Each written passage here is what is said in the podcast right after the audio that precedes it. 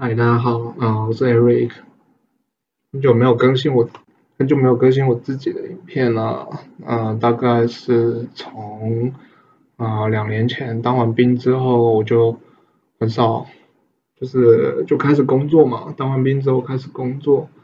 然后工作中间也遇到一些啊奇奇怪怪的一些鸟事啊，然后也是很忙啊，中间有换了几次工作。所以呢，就很久没有更新我的频道了。我是想说，嗯，之后因为毕竟工作也蛮忙的嘛，那哦，可能频道就是用一个比较像聊天的方式，跟大家聊天的方式啊、来去经营这样子。那我可以分享一下，就是说我毕业之后，其实啊、中间的过程也是。嗯，经历过蛮多的啦。虽然我大概才毕业过两呃两年多而已，但是工作之后真的，你经历的事情是跟你以前在学校当学生啊，或者是读书念呃念研究所的时候，会差很多这个样子。那呃，我是一九年的呃七月中七月底退伍的，然后退伍之后，因为我在我念研究所的时候，我就有考上国营事业，就是台电嘛。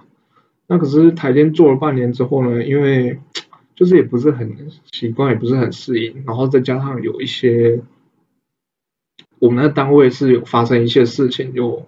就是出了一些比较不好的事情，所以我后来就离开电力公司了。那其实呢，我研究所读的组别是电力组嘛，那所以其实我当时也是蛮迷惘的，因为我觉得我在电机系里面读电力组，就是我觉得最好的出路就是去台电，然后去台电待一辈子这样。可是我后来就是离开了台电，然后我就是想说去科技业，我想要去科技业试试看，因为我大部分的同学啊，其实都在科技业上班。那像是一些晶圆代工厂啊，或者是一些，比如说呃 IC 设计产业嘛，当然大家知道，呃台湾比较好的就是跟半导体有关的，像是呃比较最上游的就是 IC 设计的产业，那代表的公司就有呃呃大家说的比较常听到的就是大 M 小小 M 嘛，然后。就是联发科、联咏，然后 M M N R P 嘛，就是五大公司代表。那哎，其实我也不太清楚，因为我后来也不算是在科技业做。那像中游的话，就是比较偏晶圆代工的部分。那我很多同学或者是学学长啊，他们就是去晶圆代工厂。就是当工程师这样，但是晶圆代工厂跟呃最上游 IC 设计比起来，就是算是比较偏劳力密集啦。因为大家知道进晶圆厂其实是要做一些轮班的工作，虽然呃其实晶圆代工算是一个门槛，就是在科技业里面算是一个门槛比较低的，但是因为啊、它是比较偏工厂端，所以。啊、我不知道大家有没有看 PPT 啊？有一句话就是说珍惜生命，然后要远离产线这个样子。所以呢，嗯、其实啊、呃，去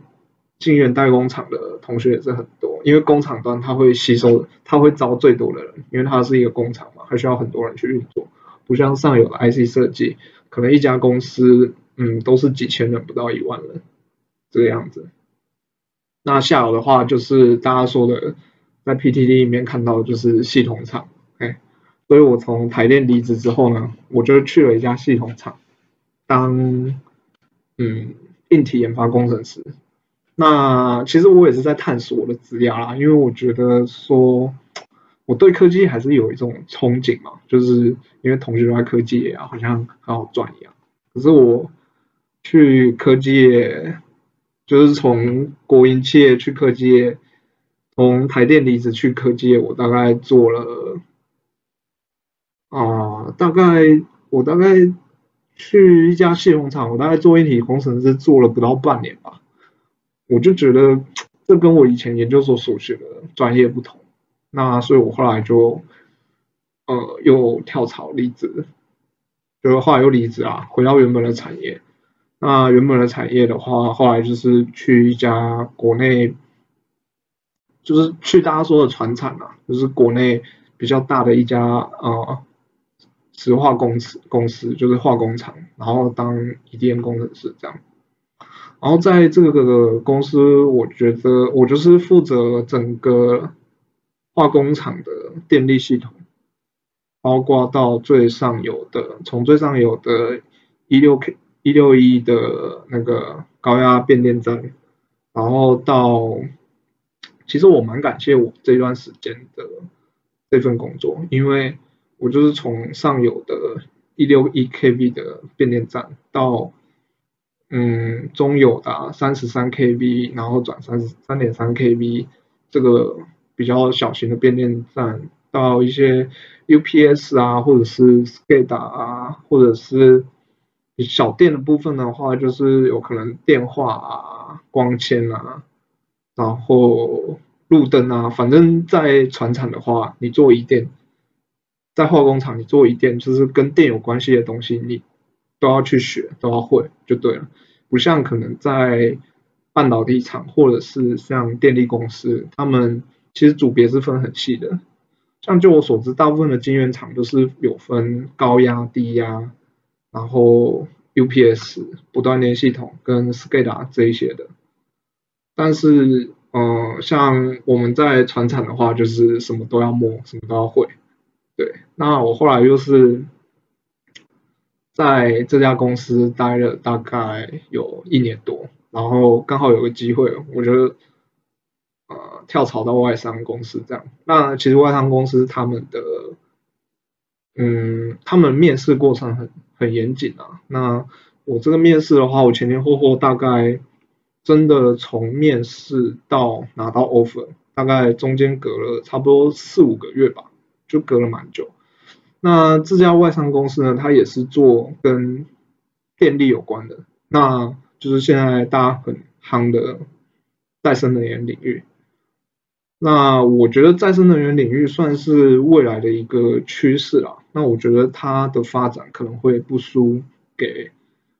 以后可能会不输给我们现在所谓的科技业，而且。像我去做这个再生能源这个领域啊，这家公司是跟他签这个合约是算是一个是一个正职的合约，然后他会他是把你当成一个就是真的很重视的员工在培训，他会把你送去欧洲培训大概一年半。那嗯，可是我其实虽然我拿到 offer，但我还没有正式的 on board 嘛。所以，如果之后正式的 on board 啊，可能在里面会有一些工作经验啊，再跟大家分享。那还有就是说，嗯，可能之后也会分享一下，就是说，哎，外商公司它的面试的流程这个样子。啊，那今天就先聊到这边啦，之后有机会我就不定期更新我的影片，然后跟。